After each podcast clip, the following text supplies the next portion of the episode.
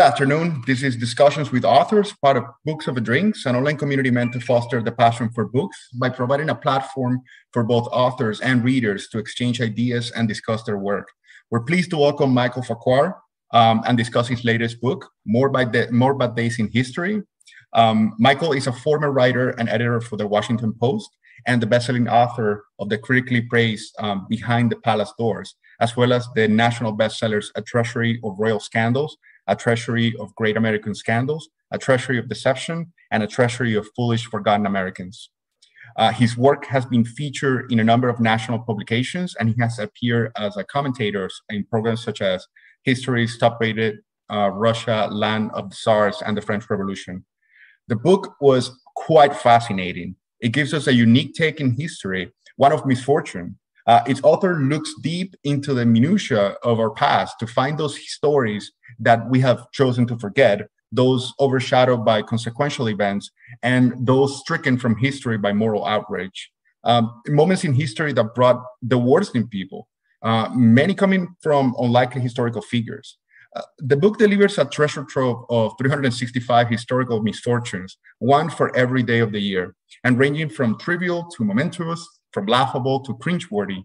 Uh, some even deliver without a punchline or a commentary, relying on our common sense to see the absurdity um, in them. Uh, you learn about a charlatan, for example, seeking donations to avert a 900 foot tall Jesus wrath, uh, about innovators ridiculed early on by ignorant pundits, uh, but, but, ultimately vindicated. Uh, a founding father's wishes to find a more suitable title for our nation's highest office, um, a scientific paper using derogative remarks when referring to its subjects, an author in exile and, and threatened for writing a novel, and, uh, and a disgusting uh, war criminal known for his antics as much as for his cruelty. And that's just January. so more bad days in history is definitely a sequel that calls for a book series a highly entertaining and a surprisingly relevant read that appeals to our curiosity and a more morality uh, to better understand our past no matter how shameful uh, it was at times uh, michael thank you so much for joining us today we're happy to have you with us and cheers cheers and thank you guys i'm happy to be here this is um, a, a wonderful opportunity and i appreciate it Great. Um, oh, we, we got to drink first before we talk. Absolutely. Correct. Final was yours. There you go. All right. Um, Michael, we really enjoy your book. What motivated you to write the book, uh, a book like Bad Days in History, and this one, More Bad Days in History? Well, I love history, and I kind of like the, the, the kind of history you didn't learn in history class. Um, I think a lot of people are turned off very young by history because of the way it's taught, where you know where dates are hammered into our heads and we don't get the nuances of human behavior. And I've loved it since I was a kid, uh, just reading about absurd events. Um, and I just think that part of the human experience is absurdity, and everything doesn't have to be absolutely momentous. These these bad days kind of add nuance to historical figures whom we're familiar, but we don't know the whole story. So it's I consider it, even though it's bad days, it's fun history. Absolutely, absolutely. And the book is chronological in a sense, right? I mean, it, it takes us from January through December, but it bounces over time. Um, so you can you look at September 26 and you'll find yourself reading about the paradoxical, rather paradoxical death of a CEO in 2010 who died using one of the products of a company he had just acquired. To then September 27th, reading about Pope uh, Sixtus um, uh, proposing castration as a form of birth control in the in the 16th century. So I wonder, how do you choose a specific moment in history over others? You're absolutely right. It is chronological, but it's jarring how fast uh, you know you're going through time and place, and as you illustrated with those uh, examples, um, choosing them is uh, finding the best event for that day for that day. And I have a you know a couple of standards that I have to live by, which is we have dark dark history, which is not the purpose of this. We're not talking about genocides we're not talking about mass murder unless it's in the ninth century Kiev who's committing genocide. But we've avoided everything that's ugly, ugly, and focused more on the um, again the absurdities. So, uh, you know, a lot of days you'll find a lot of different events. And so, while we are traveling back and forth in time and in place, um, I don't want to be too repetitive. So, part of the selection process is not to have three political bad days in a row. Um, or three sports history or entertainment history in a row. So that's part of the selection process. But the main thing is finding the very best bad day for that date. Definitely. I mean, you could kind of like think like not everything was a of his perhaps in people's minds may not be of historical significance, but they're nonetheless part of the tapestry of our history at, at the end of the day. The, the good, the bad. Exactly it. Yeah. Um, I was, I like I was word... curious. Sorry, Michael, please. Sure. I was curious, is there a particular date that you found uh, very difficult to find a bad uh, story about? So this was the second book. So you have looked for 365 dates twice. Was there one that was particularly difficult, except maybe February 29? Uh, well, you know, I, thank you for mentioning February 29th because this one we've actually got 366 bad days uh, because we I did do a leap year this time. No, it's not hard. I mean, it's hard uh, to find the, the, the, day with the best flavor, uh, the one that fits into the parameters of the book, which is going to be fun and entertaining, truthful, um, and, a, and kind of a wow, I didn't know that. Um, so the more of the difficulty was choosing which event that I found for that bad day, um, because you know this is this this is the span of human history, at least of recorded history. So there's we're never going to run out. Um, so this wasn't like leftovers from the first bad day volume. Like uh, these were the ones. Some of them were um, shoot. I wish I could have used that before. But a lot of them were brand new discoveries. And the fun part of th- these discoveries this is what I like doing the best is I hear about something or I read about something and I start to research it and I'm and all of a sudden five other things are coming up during my research about something else I didn't know about because um I, it's you know to be clear I'm not a historian I'm a reporter of history so it's not me going into the dusty files that the, the, the true historian would go into this is me going into the footnotes, uh, the overlooked, the old newspapers, um, all sorts of places. I live in Washington, D.C., so I have enormous resources there with the Library of Congress and with a lot of uh, top notch universities where I can go talk to a professor. Um, so that's a long answer to your question, which is it's it's difficult to find the one with the right tone, but there's so much. There's so much. I mean, I, I, I can't imagine this wouldn't fill volumes. If, uh, you know, if this one does well, let's do a third, hopefully. Definitely. Definitely. And, and I can imagine it is uh, quite difficult when you find the topic that you find very interesting, not to expand very much on a specific topic because some of those are so interesting you can uh, write whole books about it. That's the challenge. You're exactly right, Panos. It's um, it's the, the writing challenge is to be succinct, to tell a story, but you know, with 365 other competitive, uh, competing days, you can't afford to go too long. Um, I'd like to think that I I don't want to leave a reader with just a here's what happened, boom, without the context of the time, um, of the place, um, to give a little background, and that's the challenge. But um, I also that's the part I enjoy. I like the writing process. I like the reading, uh, the research process. So yes, but there there are plenty of bad days that a reader might want to read more about. Um, I try to give as much context as possible yeah, he certainly gets the job done. I think it's a, it's a, some of the some of them are occupied a couple of pages. Some of them are just reduced to a single quote, but it does spark curiosity at the end. I, I think I think at times I found myself googling to find more about some of these things. Like for um, reading May second, if I recall correctly, and reading about the Supreme Court's affirmation of the state of Virginia rights to sterilize a young woman. I was like, okay, I had to find out like what happened with that. It's uh, got did it get overturned at some point? It, it's it's it was uh it, it's uh, it's definitely just sparks curiosity in the reader.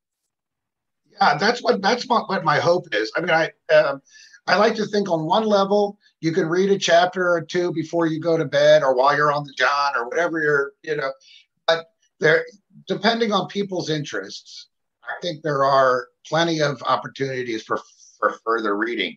And if you don't want to further read on something, you can just take it as it is, a little historic tidbit that you uh, absorb.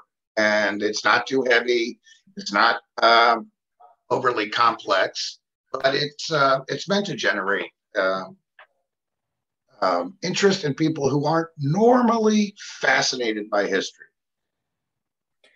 The um, do you think that um, that um, was it your intention in some some at, at times when I was reading some of these ones they they were just simple quotes and they didn't have a punchline or or, or they didn't have your commentary. So I, I we believe that it was intentional as you were like somewhat relying on our common sense like um, what made you draw the line on some of these to say yeah this doesn't need a punchline or, or, or a commentary from me it's obvious enough as it is yeah I, that's an uh, excellent question and it's um, you know there all there's always the uh, temptation to prattle on as we were just discussing you know go on and on but uh, you're absolutely right some some things said or something done um, in a quote just says everything.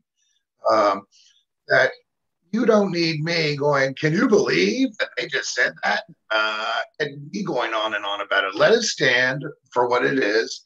Um, because sometimes a quote can give an enormous amount of insight into a situation without further detail. Part of it is by necessity, I have to keep it short, and part of it is it's succinct.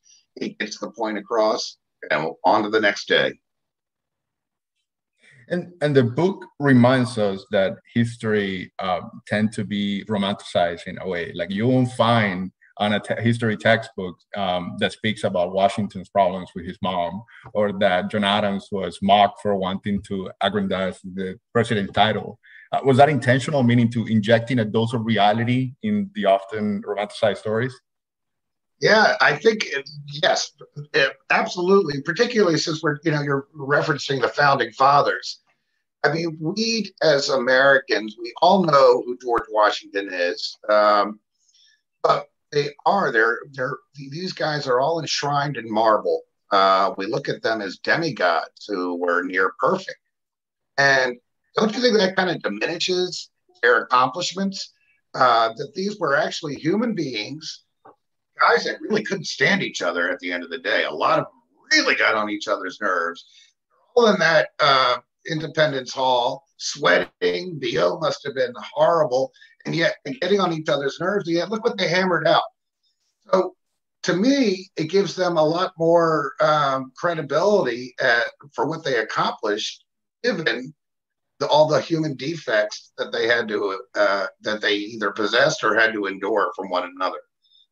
So I think it just gives. A, I think it's a marvelous tribute uh, to these gentlemen. Um, plus, we all know the myths. We all know that George Washington never told a lie. George Washington uh, admitted to chopping down the cherry tree. All of those stories uh, that we're familiar with. That's great. Part of the fabric, the tapestry, as you as you said, but also the fact that his mother drove him crazy went out of her way to embarrass him and get get his hands on his money. And Thomas Jefferson had uh, a bad problem with boils on his behind. John Adams was raging jealous um, that these guys all had children that gave them problems, issues that gave them problems.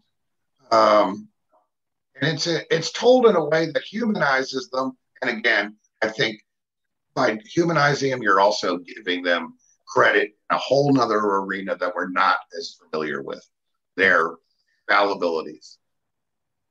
Yeah, I think when you think of uh, Abraham Lincoln, for example, you will not think of his uh, nagging wife that he was uh, mad that uh, gen- of his wife that he was mad that General Grant's wife. This is something yes. that you would never think. Yeah, there you go. You think, okay, Lincoln probably the you know the most popular or the you know the runner up to Washington as the you know the greatest president ever, and then he's got this huge headache of a wife. And earlier in January, you know, we're talking about before he even got married, he had the, a, a massive uh, uh, love for this woman um, that he couldn't marry, and that he became, you know, was near suicidal. Um, this is Lincoln, you know, who sits up there in the Lincoln Memorial, uh, who saved the Union, but he had a lot of problems that we have, you know. Love Lorne Lincoln. Um, those are the kind of stories I think just add um, flavor. They're not the defining moments of Lincoln, but they're flavorful moments in his life, or in Washington, or in any of these other historic characters. Definitely, it humanizes these historical figures for sure. Um, so let's talk about um, some of the bad days in your book um, let's start with some of these um, center around the misfortunes of early pioneers. Like these are people that paved the way for technological and scientific advancements, but either suffered a terrible end or were ridiculed uh, early on when they first came up with their breakthroughs. Um, for example, you refer to you refer to um, Horace Wells, uh, the pioneer of the use of the surgical anesthesia, um, arrested while intoxicated during one of his experiments uh, or or Gregor Mendel's final days as a monk cast aside, awaiting vindication. Uh, can you tell us a bit about these back days? I think that that's uh, a really interesting area to focus on because, um, you know, again, a lot of these pioneers are now revered. Um, but we do forget that they were mocked. I mean, the Wright brothers were called the lying brothers by the New York Times. Um, New York Times was also telling, uh, you know, Goddard to you know, give up your dreams of space and get back down to Earth. You don't get it. Um, all of these, all of these uh, great accomplishments in science or the arts or any other field of endeavor came with a lot of mockery or a lot of skepticism. Um, again, when we look at what they ultimately accomplished and we see how their uh, the, the role they played in history, it makes it even more interesting to read about the uh, travails they went through to get to the status that they enjoy now. It gives them, it gives a richer look these guys. Plus, it's entertaining. Um, not that Horace Wells turning into a maniac over his own uh, ether concoction is entertaining per se, but nothing, not all of that. When I say entertaining, that's a broad word. I, I kind of mean wow in a lot of who knew? Who knew that the guy ended up in prison because he was Dr. Jekyll and Mr. Hyde on Ether? Um, so yeah, there's um, there's lots of moments like that. Uh, you know, in our current environment, it, you know, it's particularly relevant. What happened to Edward Jenner, the inventor of, of or the originator of the smallpox vaccine, which met with an enormous amount of resistance at the time. Um, there's a story in there, um, I think in March, about how uh, he was burned in effigy. Uh, the, entire town of Leicester, England, turned out against him.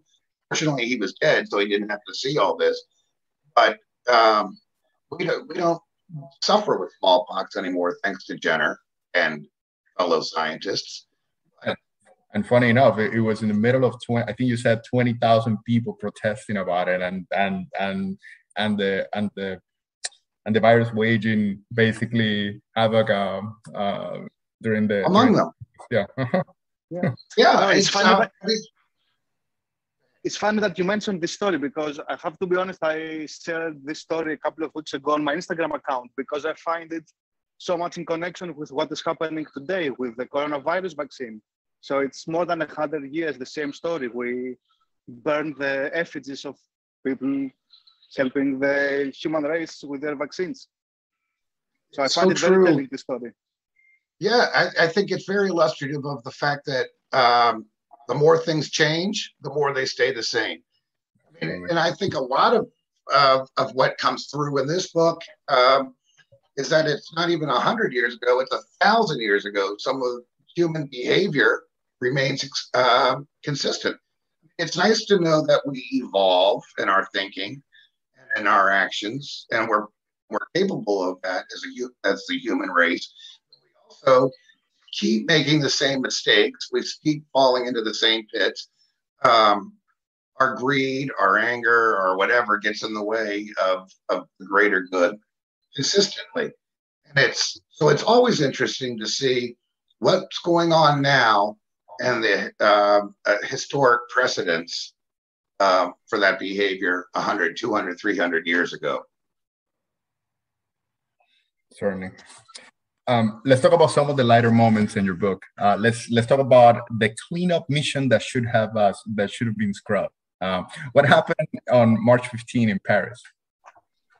It was outside Paris, and you know, uh, uh, France has this extensive um, um, network of cave drawings. Talk about ancient history, ancient, ancient. The first time that you know um, man put art to wall.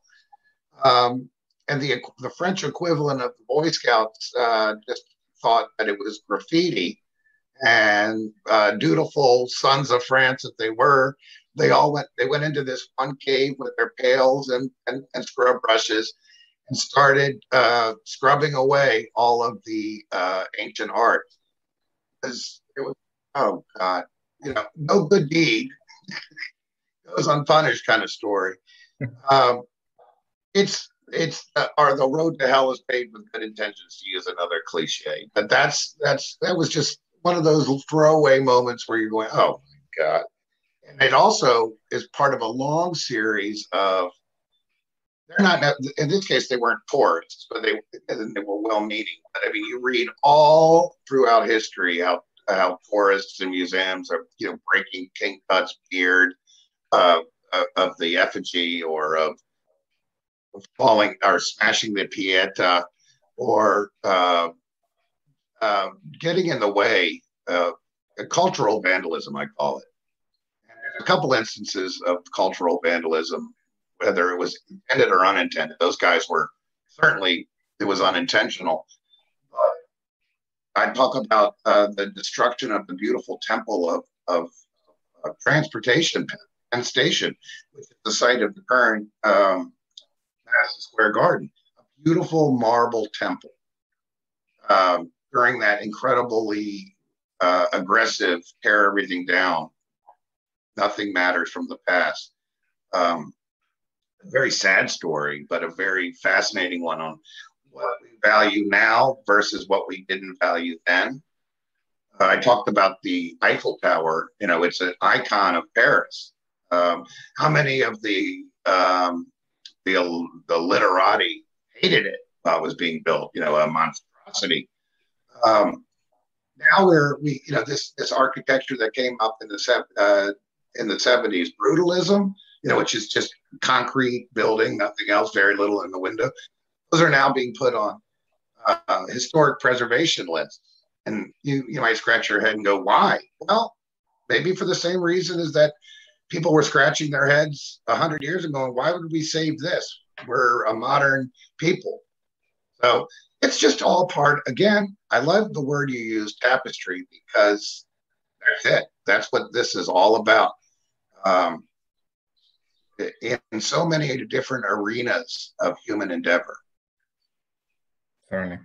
Yeah, I love that. I love that one about Paris. I was uh, I was um, shocked the fact that uh, it was it was not well received at the beginning. That's for sure. yeah, it was. Uh, I mean, they were appalled. Uh, that writer, Guy, Guy de Maupassant, uh, hated it particularly. This French writer went to lunch there every single day at the Eiffel Tower. People, and somebody said, "What? If you hate it so much, why are you going there?" He goes, "It's the only place in Paris I can't see it." one of the one of my favorite ones is December 10th. Uh, no words to describe Mandela's me- memorial. Um, I think at oh the time God. the story occupied a couple of news cycles and it was just long forgotten. But it was certainly one to add to the list uh, of bad days. Can you tell us a little bit about it?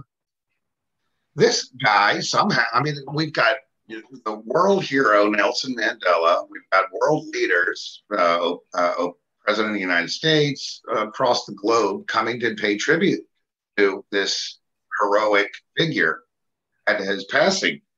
And for some reason, this fake interpreter gets up and is behind Obama, is behind every speaker doing his sign language, which isn't sign language. It's just gibberish. That's and and translated into blah blah blah blah blah blah blah blah blah blah. And nobody knew it except for people in the deaf community who were like, what is going on here? This guy's saying nothing. So it's a uh, it's just you know one of those absurd moments, and that was in recent history. Um, which again, going back and forth through time, you probably notice the next day is probably from 1392 or something uh, absurd from five centuries ago. But yeah, there's a few there's a few bad day anecdotes from our modern times um, because we want to weave it all in, you know, uh, the entire timeline of, of, uh, of history. Again, nothing changes. We still sit, we still remain in many ways just absurd, good, well meaning people. We really do some dumb things. One of the one of the one of the content just to just to add one last contemporary one uh, was one about October 15 that it speaks to more of the missteps of media, uh, and I and I included and I wanted to ask you about that one because I I actually I I was a I, I watched the, the, the I remember watching the show and I remember actually watching and reliving it through through someone. I mean, it's it's already basically now online for everyone to see. Um, but it was that time when Jon Stewart was invited to Crossfire, a CNN show, um, hosted at the yeah. time Paul Begala and Tucker Carlson. And uh, there are clips yes. of the complete interview, but your book captures the essence and, of the encounter and the aftermath. Um, can you tell us a little bit about that one?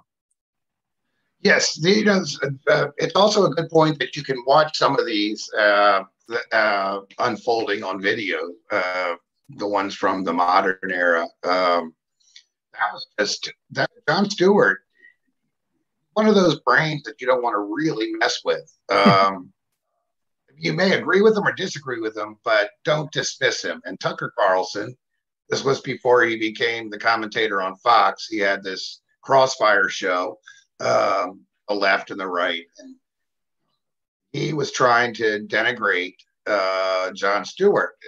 Jon Stewart as a political commentator.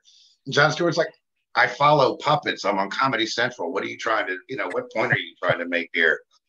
But the greatest, uh, but the greatest thing was, uh, you know, Tucker Carlson's getting increasingly flustered, and he goes, you know, you're you're a lot more serious and a lot less fun on our show than you were on other shows. And as you probably remember, Jon Stewart saying, Devin, you're as big a D on your show as you are on any other show. Um, and he was call oh, he was calling um, Carlson was calling um, uh, Jon Stewart Joe Biden's butt boy because he was throwing him lightweight questions. Uh, and you know, and, and Jon Stewart said, "Yes, all right." After the hot stone massage I gave him, I mean, it was just, it was just and then in the aftermath of this, where Jon Stewart's going, you all are just destroying the rational discussion. It's just a screaming match. Please, please stop. And CNN canceled the show in the aftermath of this um, of this scene. So it's just a great, you know, uh, story that you can actually watch unfold on video. Other ones you can video. And you certainly included the quote of the you certainly included the quote of the stop stop, stop. That was uh, that was hilarious. Stop ruining America.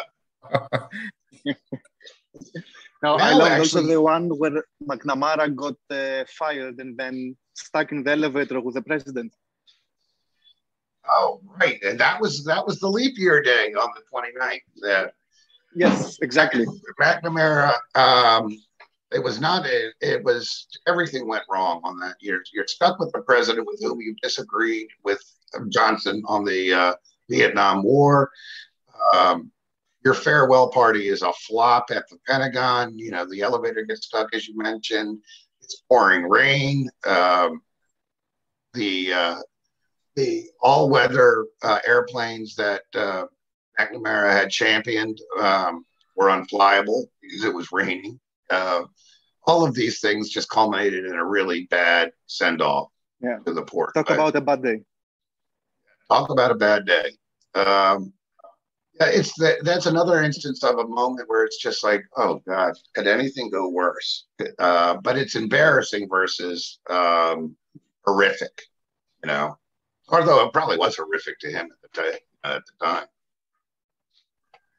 So that's that's the those that's the gist of it. Are these are these moments um, that just capture either a larger point or just simply talk about episodes that you don't know about or that you probably never heard about.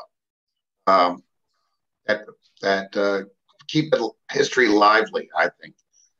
Are there any? And back- again, go ahead. No, no, no. Please.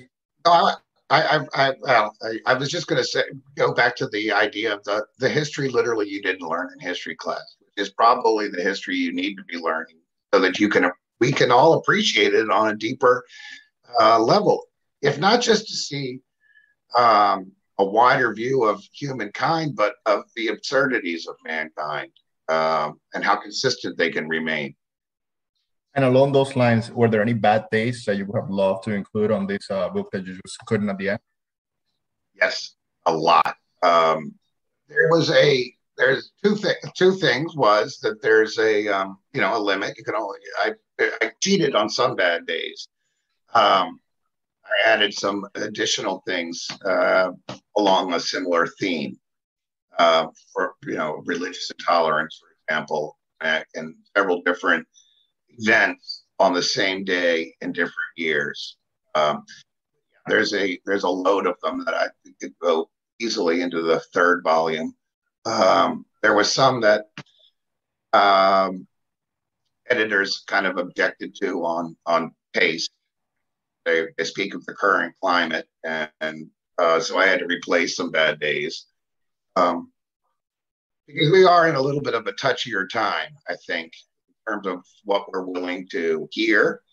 Um, I think there is a segment of society that, if they don't like the history, they want to ignore it or destroy it. I, I, I can't agree with that point of view. We need to see and know everything and make up our own minds and put it into perspective and have our history censored. Absolutely. Absolutely. So, yeah, that's um, that's a that's a tough one because I think we really are in our climate right now. People are afraid to talk about a lot of different things. When the open forum, historical references, all of those things um, add clarity to a situation. It may not be the right point of view or the wrong point of view, but it's all in the forum. It's all to be. It's all fair discussion. Absolutely. So, yeah. So is this becoming a book series? You're gonna a volume? Believe me, Jairo, I would love nothing more than to keep doing this. And I think we could, uh, you know, the idea is maybe a third volume of Bad Days in general, maybe. Uh, again, it all depends on whether the publisher wants to go back uh, for another round. Then we can um, narrow it down to specifics like bad days in military history, bad days in entertainment history, bad days in sports history. You know, it's it is resource uh, out there, the information that's out there is boundless. As I mentioned earlier in our discussion, every time I'm looking up something that I that I had never heard about before, I'm going, "This please be please be true, please be true." While I'm looking for the information on that, uh, so many other things are are coming up. Uh, just in perusing you know, a biography of so and so that I was trying to find additional information. Didn't know that about them either. Um, and referencing that, please be true, please be true. That's the most important thing of all is accuracy. None of this would be worthwhile if it was rumor has it or word on the street was. You have to. This has to have happened. And there's no greater feeling when you when you hear of something that was so perfect and you do your homework and you talk to the experts or you find you know the literature it is true. Conversely it's such a bummer when you hear something really great and it turns out to be a myth that was created to denigrate somebody a century ago or it, it has no bearing. Um, as good as it sounds.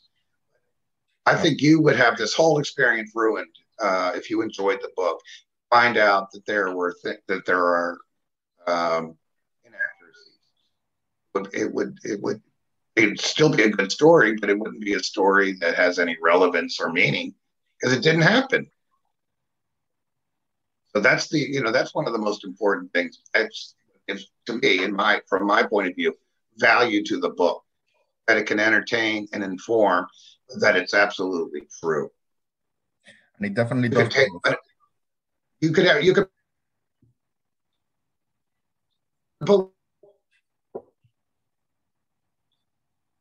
whatever spin you want on what you're reading. It does my take on it, but um, that's up to the reader. But at least you know that the event is real.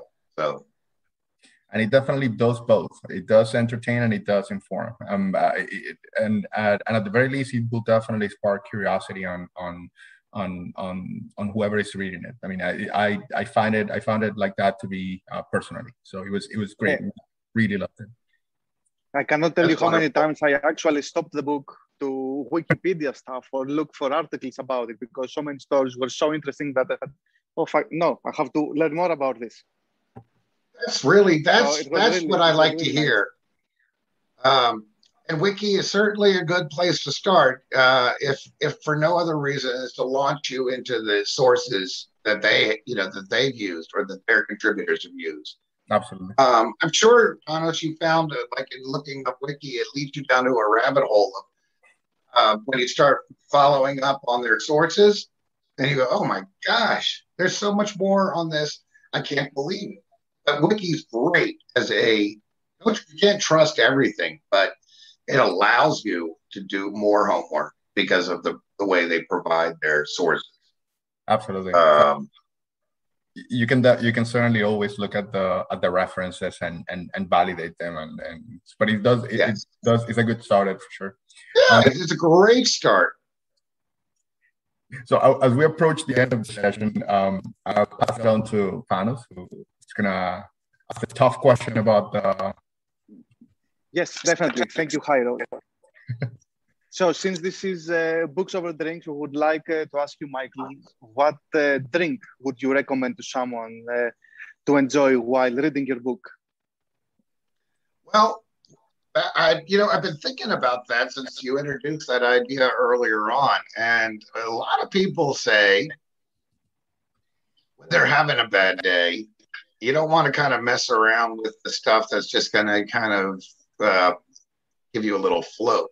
Maybe a vodka drink, which is what I'm having. Um, it, it, it gets the job done. so I wouldn't maybe maybe it's not necessarily reading while reading the book, but it's while thinking about your own bad day. Have a vodka, and then put and read one of these bad days, and then cheer up because you know your bad day isn't comparing to the person that you're uh, you're reading about. So, vodka and perspective. How about that? There you go. Sounds perfect. And I would definitely not want to end in one of your books. thank you. Thank you. This is, uh, I think this is the greatest idea, guys. Um, and it really is a wonderful conversation. I really appreciate it. And your interest um, uh, is very encouraging. Um, I, I, hope that you all are reflective of the general reader who who kind of gets what I'm trying to do. I, I, I, it makes me very happy. Thank you. Perfect. Thank you so much. All right. The book is called More Bad Days in History. It is by Michael Farquhar. Um, we'll share the link uh, to his bio so you can learn more about him and his work. Michael, it was a pleasure having you, and we look forward to having you back. Gentlemen, I can't thank you enough. Wonderful time. Thank, thank you, you very much, Michael.